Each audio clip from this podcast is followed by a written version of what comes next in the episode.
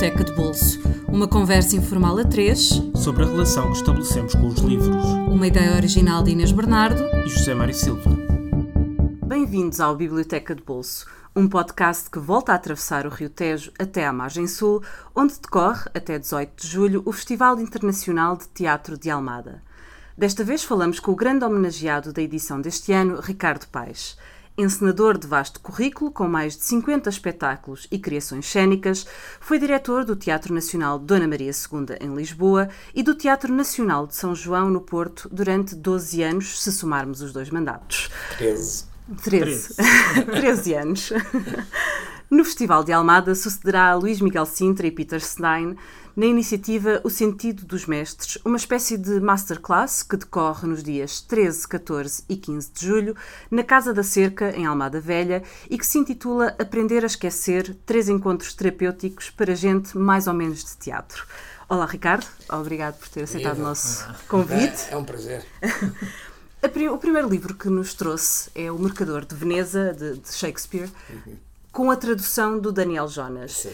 que foi uh, a tradução que usou no seu último espetáculo no Teatro Nacional São João no Porto. Uh, o último, na realidade, foi em Almada, precisamente na, com a Companhia de Teatro da Almada. Exato. Aliás, foi no festival Teatro da Almada, há, já não me lembro bem, há 4 três anos, uh, e depois, mas já foi estreado no festival, uhum. suspenso pelo, pelo festival, e, e, regressou depois no outono para, para uma saison, que foi aliás muito uma saison uma temporada. Uma temporada.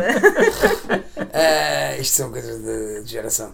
Uh, que foi depois uh, muito bem sucedida aqui na casa e deixa-me pôr recordações. era o mesmo espetáculo, não sendo o mesmo espetáculo, porque alguns dos atores tinham mudado uhum.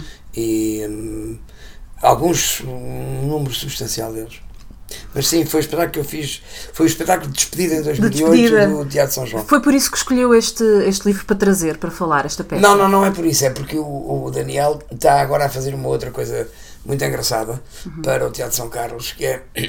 Aliás, o Teatro São Carlos não lhe pediu nada, está a dizer para mim. É, é, é o. Eu vou fazer a encenação, se é que tal se pode chamar, a, esta operação do Édipo de Stravinsky agora na, temporada de São Carlos. Uhum. Portanto, estreia no estava 10 de, 9 ou 10 de, novembro. E, e aquilo é em latim. É um oratório em latim. Uh, tem umas partes narradas. Uh, um narrador criado por Jean Cocteau, que é aliás quem fez a adaptação do, do, do da tragédia, um, e, uh, mas depois aquilo foi, teve que ser um abade de nome mais ou menos impronunciável, uh, encarregou-se de traduzir aquilo tudo para latim, exceto precisamente as partes do narrador que são feitas na língua de origem. E aí eu fui muito criterioso, um, porque o narrador, neste caso, até tem qualidades específicas que não estão previstas na, no guião de todo em todo. E, e uh, achei que era muito importante, não quero dizer que as, as traduções em São Carlos não sejam sempre cuidadas, mas que era muito importante que fosse uma pessoa com quem eu me entendesse muito bem sobre traduzir, uhum. por causa da parte falada, que se é sempre falada em cada uma das línguas dos países onde esta coisa é feita. um, Portanto, não hesitou em escolher o Daniel Jonas. Eu não hesitei nada em escolher o Daniel Jones. Eu disse logo que o Daniel ia fazer nem que fosse eu a pagar. Mas uh, o Daniel é que tem. Muitas coisas uh, sim, em mãos. Uh, as obras completas do Shakespeare, provavelmente. os, os Evelyn Waugh todos. As, aqueles autores ignotos ingleses da dos vários grupos londrinos e etc. E portanto não para. Não depois, para. depois do que ele fez com o Milton, não é? Do Vera Sim, mas depois do que ele Pode fazer Milton, o que quiser, não, é? não mas toda a gente abusa dele. mas este, este mercador. Não, mas também porque, desculpe, porque o livro Sim. dele, o último, não é o Nó Bisonte, ainda não li. O Nó. O Nó. O nó é, eu acho que é um volte face fantástico, é? Naquela, naquela, naquele seu exercitar. Uh, da obscuridade uh, da obscuridade poética uh, porque é de facto um livro de uma transparência absolutamente comovente uhum. e fiquei muito, muito contente com ele e sou muito amigo dele, claro Mas este Mercador de Veneza diz que o Ricardo decidiu fazê-lo, ensiná-lo no, no, ano de 2008, que já era um projeto que já tinha uh, uh, há mais tempo, mas Sim. que tomou essa decisão quando leu uma frase, uh, uma declaração preferida pelo Shahid Malik, que na altura era o primeiro muçulmano a integrar o, o governo britânico, que dizia os muçulmanos sentem-se como os judeus da Europa, e que foi isso, foi determinante na sua decisão? Bem, não, não uh, foi determinante na minha reflexão. Na minha decisão, não, porque aquilo, curiosamente, é um projeto até uhum. muito diferente, muito variado na sua, na sua gênese. Porque originalmente eu escolhi o Mercador de Veneza propositadamente por causa da questão do assunto, do, do assento, perdão, porque muito provavelmente o judeu de Veneza, do gueto de Veneza, era, teria vindo, poderia muito bem ter vindo de Portugal, uhum. uh, via uh, Roterdão, uh, como acontecia, e não só, porque de qualquer forma há sempre um acento nos judeus, continua a ser uma questão de caracterização, não é? Sim.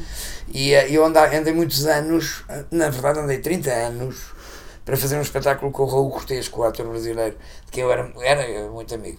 E o Raul, entretanto, teve cancro e. Uhum. Portanto, a peça foi escolhida para ele vir fazer como ator convidado ao Porto. Uh, e ele iria fazer o Sherlock. Depois não, já não pôde, coitado. Foi um desgosto muito grande. Ainda. Portanto, já tinha uma relação com esta peça, com o Mercador de Veneza. Esta foi mesmo uma... funcional. Era a coisa que interessava fazer com o Raul. E foi o Ricardo que convidou depois o Daniel Jonas? Exatamente. Exatamente. Uh, o Daniel Jonas era o segundo recomendado pelo António M. Feijó, que tinha até então feito uh, Noite de Reis, uh, o Thomas Otway, que foi a primeira coisa que eu fiz dos britânicos.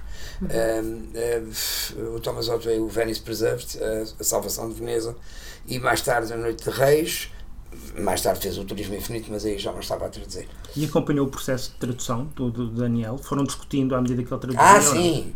mas exaustivamente. Ele, aliás, tem um texto muito bonito no programa, que eu não, não tenho aqui para vos mostrar, mas ele tem um texto muito bonito no programa em que fala da minha participação de insomne e mais não sei o que, os dois daqueles adjetivos muito elaborados da, daquele grupo da Faculdade de Letras, e sobre a minha um, intrusão realmente na, no sentido uh, porque há muita coisa que eles não veem uhum. uh, não é? o, o feijão conta sempre uma história muito engraçada e por outro lado o encenador também já está a pensar como é que aquilo vai ser levado ao palco e dito pelos atores não é? Às vezes, Bem, calhar... isso no que respeita aos cortes e etc sim, sim. tira-se parte do texto segundo critério X porque normalmente os textos são muito grandes não é?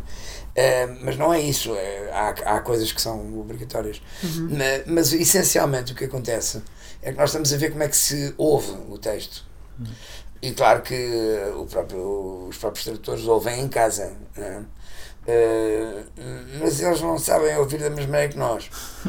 Naturalmente, não, sim, não é profissão deles. Uh, aliás, como sabem, e conhecem com certeza, neste podcast, um programa uh, de, os poemas ditos pelos seus autores que há na Antena 2, eles são catastróficos ali nestes próprios poemas. A maior parte dos casos. Uh, quase. Até assassinam, assassinam os seus próprios poemas. Pois, eles, não, mas eles acham que eles é que sabem. Uh, pronto, Tem é muito, de acentuação, é, tudo, tudo, é, tudo, um desastre. Não, não, às vezes não sabem sequer as regras básicas da gramática e da locutória. E, e, portanto, só podem ter isso, né? por muito boa que a outra gramática seja.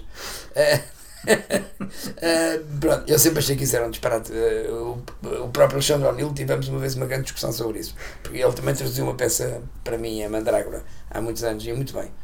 E não fez só isso. Eu tive o um privilégio de, de o ter noutras coisas, pronto. Uh, e o Alexandre também achava. Mas o Alexandre tinha graça a ler os poemas dele. Uhum. Tinha graça e pessoal tinha graça visto. Uhum. Embora depois ouvido a técnica de dizer, principalmente a técnica de dizer poesia, é uma técnica muito particular. Pronto, então, os tradutores, voltando ao assunto, eu, eu acompanhei, sim, eu acompanho sempre muito, muito de perto. Uhum. Não no sentido de estar a vigiar o que está a passar, é porque eu próprio também estou a aprender.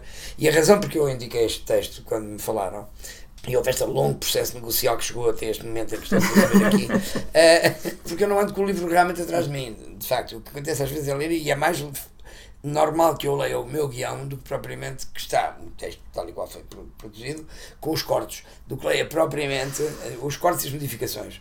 Leia propriamente o que o Daniel, uh, o que está no livro, que é a tradução da peça integral. Integral, uhum. integral e não inclui uma, aquele momento extraordinário que o espetáculo tinha, na segunda parte, um, ehm, que, o, que foi aquilo em que o Daniel exercitou mais a sua verve uh, poética, uh, ou a sua verve dramaturgo, uh, que foi justamente o, o, o pedaço em que aparece numa fresta do cenário deitados um em cima do outro, o judeu e o, e o António, e é uma espécie de pesadelo do António, chamava-se Reverie, uh, entre nós, uh, continuando no francês. Uh, e, e, era, e era uma espécie de pequena loucura, em que ele curiosamente até usa algumas frases do António que tinham sido saltado na, na, na edição. Recuperou o que se tinha perdido, no fundo. Ele, ele nem reparou nisso, ele fez aquilo instintivamente. Eu é que reparei que as frases não eram ditas na peça, uhum. mas não teve importância absolutamente nenhuma. Aquilo era uma coisa. Um, meio onírica, completamente onírica, aliás. Uhum. Uh, era um pesadelo. Uh, pronto. Era um momento muito estranho. Muito, muito estranho. Muito estranho. muito, muito estranho, que impressionava muito uh, os autores, e nomeadamente os autores judeus, que, que assistiam ao espetáculo. Foi aí que começou também a sua relação com, com o Daniel? Foi. Portanto, foi, eu, eu aparentemente já o conhecia, porque toda a gente me dizia: estás farto de saber quem é ele, vem aqui, não sei o quê, tem arte sueco, tem arte. Tem arte, tem arte. Tem, ele tem na Suécia. Ele vive na Suécia. Tem arte de padre protestante, que também tem. Também, uh, também tu foste, estudou para ser padre protestante, mas depois é assim: é estranho, mas tem muito charme. Isto era a descrição da Paula uh, do, do Centro de Meditação. O Ricardo já não pode ter deixado de o ver, não é? Agora, não sabia que ele tinha 2,20 metros, olha lá o que é que é ele altíssimo, tem. Pois. Não, este é um, Destaca-se. Este espetáculo, na versão daqui de Lisboa, Sim. da Amada, foi o João Reis que substituiu o António uh, Durães. Uhum. Mas na versão do Porto, o António Durães tem 2 metros 6 centímetros, o Albano tem 1 metro 90 e não sei quanto. Sim. Está a sim, sim. E depois ainda havia o Daniel Jonas. Portanto, teve de ensinar olhando para cima. Sim, sempre. completamente. No meio dos gigantes. É, eu ainda hoje vou buscar um banquinho para dar um abraço ao Albano. ao Adorei. Adorei.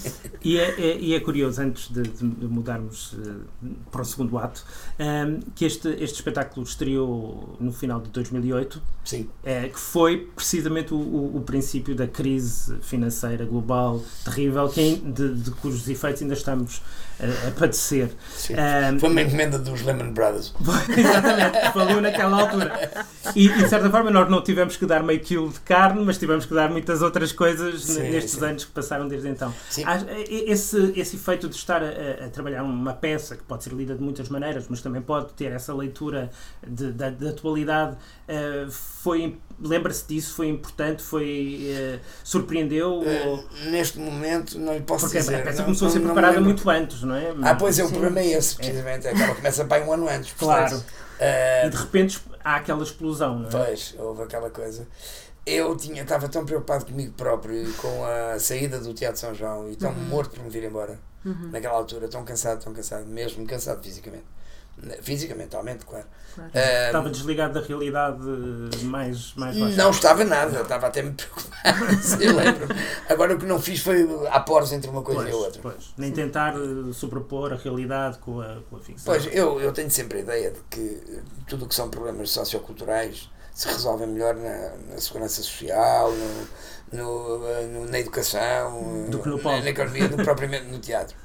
Uh, de maneira que. Agora, na realidade, o problema do judeu no, no Mercador de Veneza, que é um problema polemiquíssimo, aliás, do tratamento dos judeus em geral pelos isabelinos, incluindo o Marlon, uh, mas o tratamento do judeu nesta peça é um, é um problema, porque a, a maioria esmagadora dos grandes dos grandes estudiosos, nomeadamente o Harold Bloom, que foi quem lançou esta confusão, uh, acham que a peça é antissemita. Sim, sim. Ele é castigado no fim, no fundo, não é? Ele é. É, é e, mas depois também ninguém diz as coisas mais, digamos, mais elementares. Por exemplo, a única atividade que os judeus, que era permitida aos judeus era precisamente a especulação sobre o dinheiro. E só havia, e só havia um banco em Veneza, nessa altura, na República Veneziana, só havia um banco uh, que era um banco caritativo, um banco mutualista. Uhum.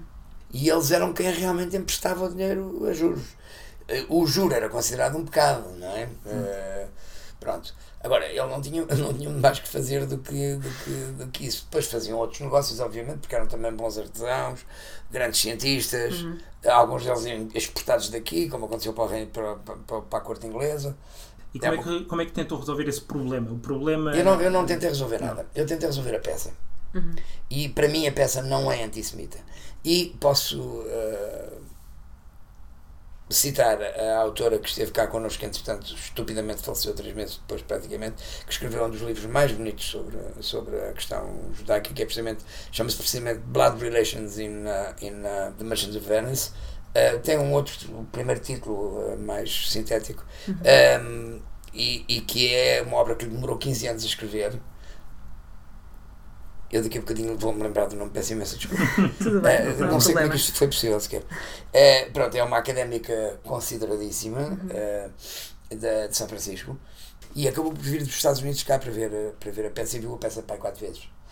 e depois no congresso que houve sobre justamente os problemas da peça, num pequeno congresso de dois dias que fizemos, ela fez uma participação absolutamente comovente, na qual disse que descrevia muitíssimo bem, descreve muito bem. Aliás, vem transcrito no segundo programa do, do Mercador, é, aqui em Almada, exatamente. Uh, e ela descreve precisamente uh, que a peça pode ser antissemita, o espetáculo de certeza que o não é.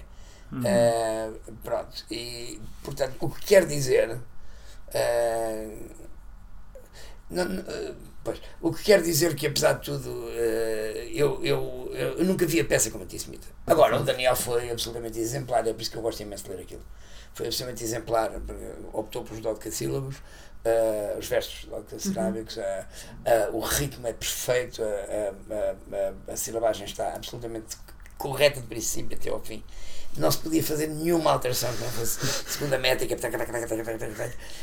e além disso. Um, é muito inspirado, mas muito, muito inspirado. E ele tem um conhecimento profundíssimo dos puns, das piadas, dos, dos jogos uh, shakespearianos, uh, e aqui e ali é mesmo muito profundo uhum. na sua análise do que está a acontecer.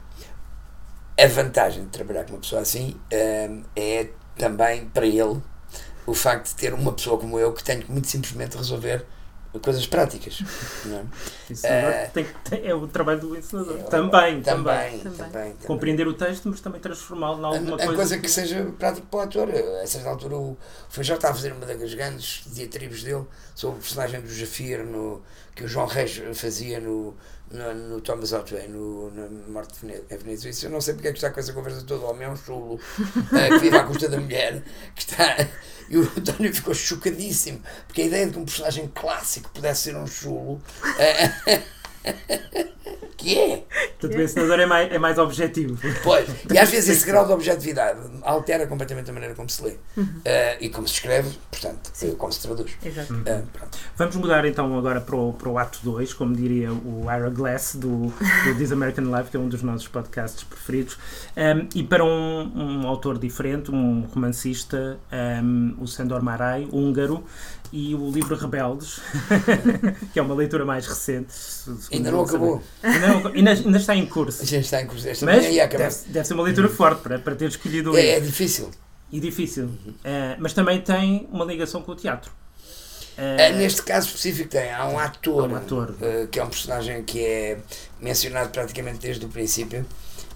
aliás, é um personagem determinante na criação deste, deste grupo de, na criação e alimentação deste grupo de rebeldes e na sua tragédia há duas coisas que eu gostava de ler, se não se importa. Não? Uma é assim: claro, isto, são, isto é uma série de livros que tem. Um já perdeu um braço na guerra, isto é, passa-se em 18.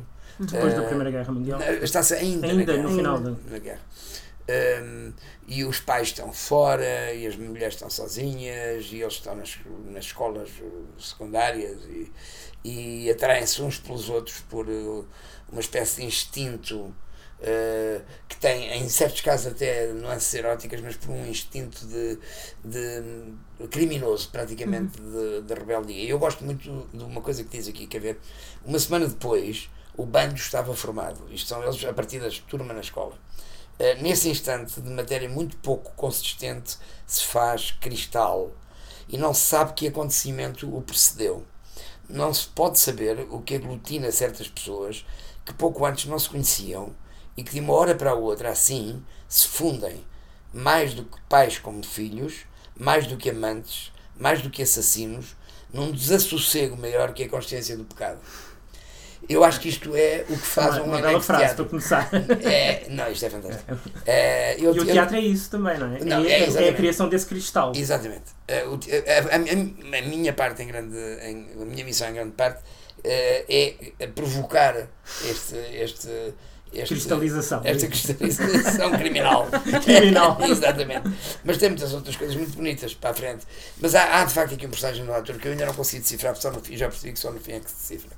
Uh, e que, é, e que esta, a descrição dele é extraordinária. Extraordinária. Thomas Bernard não conseguia fazer nada que se parecesse. Uh, posso, posso lhe garantir. E, e é, é lá daqueles lados. É daqueles lados. Exatamente. Da Europa Central. Da Europa Central, da, da Mittel Europa. Uh, Pois, e. Um, mas já conhecia o Sandor Marai? Conhecia, é... mas eu tinha conhecido este, como sabe. É, é o do As Velas Ardem até ao Fim. Não sei se leu esse. Foi, foi, que eu li primeiro. Este é a tradução é do Ernesto Rodrigues. As Velas Ardem até ao Fim é, penso, de uma pessoa húngara, não tenho bem certeza, mas é de facto um português muito arrevesado. Uh, resulta pouco uh, fluido. Quando se lê este, já se percebe muitíssimo melhor. Eu tive o cuidado em Budapeste de ver. Uh, com então uh, leitora de português e também a Dida Cultural uhum. do, do presente Ministro da Cultura, que na altura era embaixador lá, uh, o Luís Filipe Castro Mendes, tive o cuidado de ver com ela uh, o, que é que, o que é que estas coisas eram e depois falei com o José Maria Vieira Mendes também sobre isso. Um, mas falei muito brevemente, porque me fez muita impressão estar a ver a revelar um autor daqueles com uma obra daquelas, aquela coisa. A era obra muito revezado, não era é, o português do. Muito, mas, mas percebe-se que é um grande livro. E já há outro depois disso dele que se chama. Acho que é o nome de mulher. Uh, o testemunho de Esther. Ou, Esther, Esther. Esther. Esther. Uh, que a minha mulher leu, eu não li ainda. E que não, não sei quem traduziu, mas li um bocadinho. Não. Este pareceu-me o mais feliz até agora, pelo menos em português. Não quero dizer, não tenho nada a dizer sobre sim, tradução, não. Sim, sim. Um, mas aparentemente este senhor é um, foi um residente, é ainda Ernesto Rodrigues é um residente em, na Hungria. Um, eh, e não sei se não é ele a pessoa com quem eu na altura falei sobre a ida do turismo infinito a, porque eu pessoa com quem falei. Está tudo ligado. Tá, tá. Não, porque eu estava na Hungria precisamente por isso. Eu estava na Hungria enquanto diretor do Teatro Nacional uhum. para negociarmos a ida lá do turismo infinito do Fernando Pessoa. Uhum. É, que nós fizemos e que era difícil por razões técnicas, não interessa. Exato. Pronto. Um, Sandor, Sandor Maray, eu não tenho mais para dizer. Foi uma revelação em absoluto. É, uma, é um ator que tem uma cara como o que escreve, tal igual. Não? Uh, é um homem que se suicida pouco antes, de, já nos Estados Unidos, e se suicida pouco antes do, da, da queda do muro, portanto não pôde assistir, a, foi perseguido pelo comunismo. Um, nunca... É uma figura trágica. É, ah, claro, claramente, claramente, claramente, uma figura trágica. Claro. E a escrita dele está toda, toda atravessada por essa espécie de Melancolia Para... também, não é? é? É, mas é uma melancolia dinâmica na medida em que é muito azeda. Uhum. Sabe? Não é uma melancolia retrativa contemplativa, e, e contemplativa, não, é, não, não. É muito, é muito isso. Mesmo aquela longa conversa extraordinária pela noite toda dos dois, dos dois ami amigos, amigos, depois, enfim, leiam e depois se Exato. Se atraçam. Mas que é um é, ajuste de contas, no fundo. É um ajuste, claro, é um, é um ajuste de contas e um reencontro, um reencontro do, do principal consigo próprio uh, e com a sua mulher. E qualquer coisa teatral também. Esse... Ah, aquilo é profundamente. Aquilo devia filmar-se, pelo menos. Não é? é porque é um, é, um, é um confronto, é um duelo, é um verbal também, é, não é? é? Não é, é essencialmente um diálogo. É um diálogo. Uhum, sim, é um diálogo. Este não. Isto é muito ao contrário. Este está cheio de pequenos pormenores descritivos, às vezes quase herméticos. Uhum. Uh, que, que, são inuendos, pequenas uh, induções a, a, realidades por detrás do que está a acontecer, mesmo entre os miúdos, uh, que, que dão uma trabalheira fantástica, porque tipo, tem que estar mesmo atento. Uh, não, não podemos, decifrando isso ir tudo, é? decifrando, ou, ou, ou, deixar as notas feitas na cabeça para decifrar mais adiante, que é uma coisa que por acaso me irrita normalmente um bocadinho alguma literatura, mas que neste caso funciona, uh, funciona porque é muito bonito. Hum. E a escrita também é belíssima, estas é, frases. Muito bem construídas. Passamos para o terceiro ato. Para o terceiro ato. Força. A, a Margem da Alegria, de Rui Belo. Ah, e a Margem. Isso é uma história. Então, então queremos, queremos o, que nós queremos, o que nós queremos são as histórias. É, é, é, quer dizer, o Rui Belo, é, já, já, já vamos na segunda dose de obras completas, não é? Já Sim. revistas atualizadas eh, e aquilo tudo. Um, eu, eu, eu desconhecia inteiramente o Rui Belo hum. em todo o exílio. E quando vim para Portugal, eh, quer dizer, sabia da, da existência, nunca tinha lido uma linha dele. E quando vim para Portugal, pronto, uh, dava-me bastante com o Joaquim Manuel Magalhães e com o João Miguel, que era meu colega professor, o João Miguel Fernando Jorge, era meu professor, na, na meu colega professor na Escola de Cinema em Lisboa, uhum. uh, onde ele ensinou durante bastante tempo. Um, e, e pronto, eles a certa altura começou-se a falar do Rui Belo. Eu já não me lembro bem como é que era. Uh, depois o Alberto uhum. Uh, que também emergiu assim de repente por uma ala minha dentro com, com o António Cabrita, que era o melhor amigo dele. Uh, eu, uh, apanhou-me um dia com este livro Sim. dele na mão e disse-me: Estás a ler o melhor poeta, não sei se ele usa a expressão lírico, um, o melhor poeta um, português do século XX, para além do Pessoa. E eu fiquei um bocadinho impressionado com isso, mas eu digo-lhe o que aconteceu. Uh, eu estava em Faro, Sim. perdão, em Lagos, uhum. sozinho, uh, na casa de um grande amigo meu, onde passámos férias muitas vezes. e por cima da Fortaleza de Faro mesmo. de Lagos, e pronto. e, e, e, tinha levado o livro de Lisboa. Tinha encontrado o livro. Uh, aliás, acho que tinha comprado dois. Eu acho que o Despeço da Terra da Alegria também, uh, uhum. também tinha comprado. Uh, o, o, problema da habitação, que foi aquela coisa que equivocamente o PC distribuiu. Pensando que era outra coisa. Pensando que era outra coisa, exatamente. E fazendo acreditar toda a gente que era outra coisa. porque também, quando o PC distribui, é para fazer acreditar e acabou. ninguém tem que questionar, já sabemos todos. bom, então nem sei que responsabilidade é que o Rui teve nisso. Uh, a verdade é que, pronto, eles eram muito amigos do Rui Belo. O Rui Belo estava na, tinha casa na Constelação também, uhum. em Peniche, tal como, como os poetas, uh, seus amigos. Uh, e, portanto, eu, eu fui logo muito alimentado pelo meu primeiro entusiasmo do Rui Belo. Uhum. E, e, e, percebi que não, não sabia nada. Acontece que eu levei este romance sim, e tinha aberto a primeira, a primeira snack bar de, de hambúrgueres em Lagos, o que pronunciava a catástrofe uh, que, que, a cidade havia de ser sujeita, porque ela conseguia ser nessa altura numa cidade histórica. Uh, e muito pouco, uh, muito pouco pesadelo turístico que, que, agora é. Que começa, enfim, ela ainda se mantém, apesar de tudo, sim. um bocadinho melhor, melhor do que outras cidades. Sim, sim, sim. Mas uh, pronto. E então eu fui na, pela Rua de Santo António e tal, e fui, fui sentei-me sozinho a ler aquela coisa. E li aquela introdução absolutamente esplendorosa. Logo de uma assentada, enquanto não vinha o hambúrguer, depois o hambúrguer não era compatível com, com, com o drama com poesia, de Pedro Inês, Pedro Inês, apesar de toda a sanguinidade daquela coisa uh, uh, e do hambúrguer vir eventualmente mal passado, uh, não estava nada no programa. Não estava à altura não, lírica não, não, do, do poema. Mas eu li aquela coisa toda e disse: Não, eu, eu, eu nunca quis fazer nada de poesia, nunca. Uhum. deixei sempre os meus. O Durães fez uma coisa muito engraçada que se chamou Teatro Escasso que era só sobre poetas, só sobre poemas, uhum. com os atores, colegas dele, mas eu nunca fiz nada dessas coisas. Eu pedi, inclusive, a outras pessoas que o fizessem, ao Gastão, Cruz, que tinha aqueles hábitos, um, ao António Fonseca, que tinha com o Durães, o Sindicato da Poesia. Eh, cheguei a pedir ou, ou para negociar coisas dessas, porque eu não tenho muito jeito para isso, na realidade. Mas pensei imediatamente que tinha que teatralizar aquela coisa.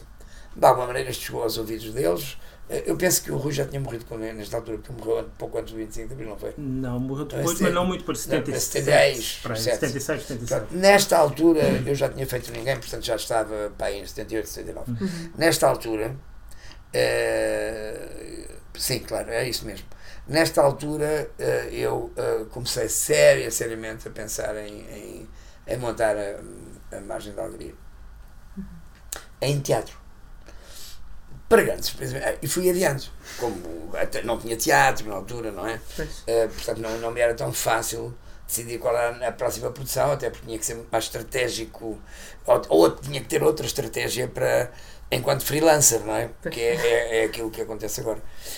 Um, então uh, uns anos mais tarde, pá, em 70, em, perdão, em 95, sei que já tinha sido os Estados Gerais e já estávamos no guterrismo qualquer coisa que o, que o professor Carrilho promoveu na, em, em Belém, uhum. acho eu que foi assim, e eu cruzei-me para o Luís Miguel, e o Luís Miguel disse-me que ia fazer uhum. a, a margem da. Ah, o Luís tinha, exatamente, e fez. Uh, e fez. Eu por acaso nunca fui ver, porque não quis. Uh, não quis porque não queria estar a influenciar-me ou a desistir. Claro. Pronto. A Teresa Belo, uh, que depois, por coincidência, também era colega da minha irmã como professora, e eram muito amigas, mas a Teresa tinha a fesgada que eu tinha que fazer uma coisa sobre o Rui. E tem a fesgada que eu Já se passaram 20 e tal, não sei quantos anos.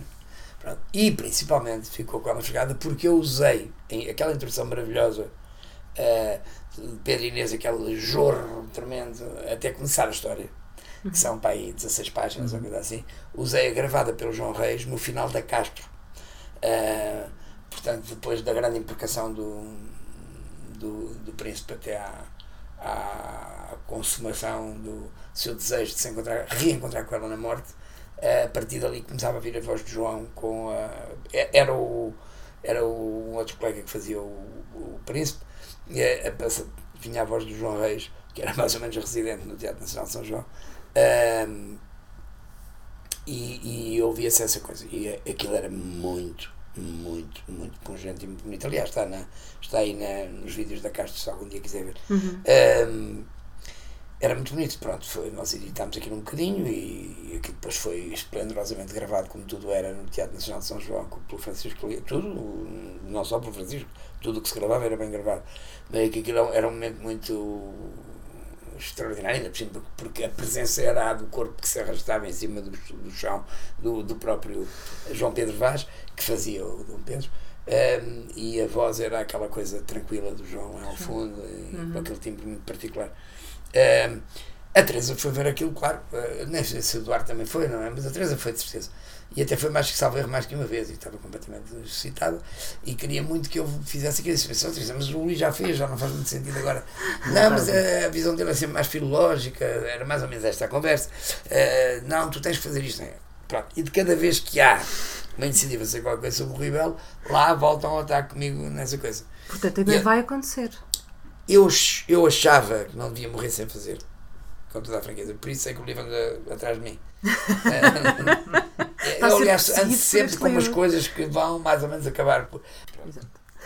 Bom, vamos deixar cair o pano, uh, recordando que o Mercador de Veneza de Shakespeare, com a tradução do Daniel Jonas, é uma edição da Cotovia, está disponível por 15 euros. Rebeldes, de Sandor Marai, publicado em Portugal pela Dom Quixote, com um preço de 15,90 euros. E A Margem da Alegria, de Rui Belo, está editado pela Presença por cerca de 9 euros ou em audiolivro, pela Assírio e Alvim, com poemas ditos por vários atores. Não se esqueçam que também podem procurar todos os livros de que falamos aqui na, na, vossa biblioteca municipal local, onde as requisições são gratuitas. E não se esqueçam também de apoiar a Rede de Bibliotecas Nacionais assinando a petição em somosbibliotecas.pt. Vamos disponibilizar também na nossa página do Facebook mais informações sobre este manifesto. Nós saímos agora de palco e dos bastidores vos lembramos que a Biblioteca de Bolso está disponível através do iTunes, do SoundCloud e por subscrição RSS e porque sabemos que têm opiniões sobre todos os programas, contem-nos tudo sobre o que acharam do programa de hoje e também sobre o nosso podcast no iTunes e na nossa página do Facebook em facebook.com/barra Biblioteca de Bolso. Muito obrigada, Ricardo. Deixe-me só acrescentar que a Margem da Alegria está também incluída nas obras completas de Rui Exatamente. Exatamente, exatamente. Até à próxima semana. Muito obrigada. Obrigado. Muito obrigado. Até para a semana.